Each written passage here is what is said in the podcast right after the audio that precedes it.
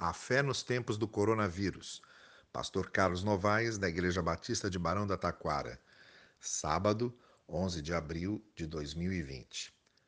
Hoje, como fazemos todos os sábados, vamos encerrar a semana nos lembrando de textos bíblicos, de afirmações da palavra de Deus, das quais às vezes nos esquecemos e servem para confortar e encorajar nossos corações. Quando atravessamos uma crise como essa do coronavírus, sempre é bom trazer à lembrança as promessas do Senhor em Sua palavra. Vamos hoje recordar os textos de conforto e encorajamento que encontramos na carta de Paulo aos Romanos. Romanos capítulo 5, verso 5. E a experiência não nos decepciona, porque Deus derramou seu amor em nossos corações por meio do Espírito Santo que ele nos concedeu capítulo 5, verso 8. Deus prova o seu amor para conosco no fato de Cristo ter morrido por nós, mesmo sendo pecadores.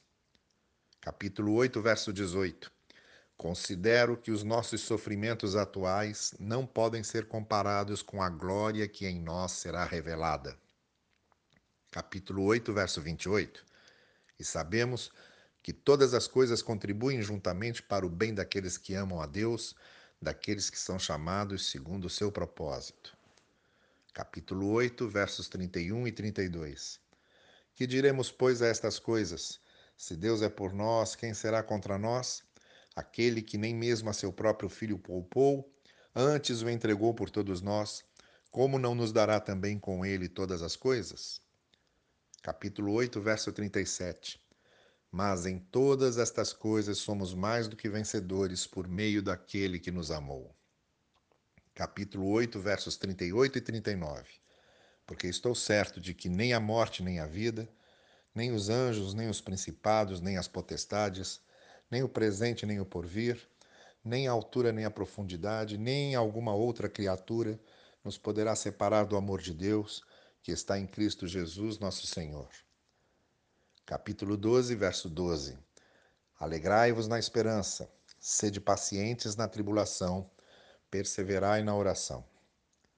Capítulo 14, verso 8. Porque se vivemos, para o Senhor vivemos, se morremos, para o Senhor morremos, de sorte que ou vivamos ou morramos, somos do Senhor. Capítulo 15, verso 13. Que o Deus da esperança os encha de toda alegria e paz por sua confiança nele, para que vocês transbordem de esperança pelo poder do Espírito Santo. Tenha um final de semana abençoado debaixo da maravilhosa graça do Senhor e até segunda-feira.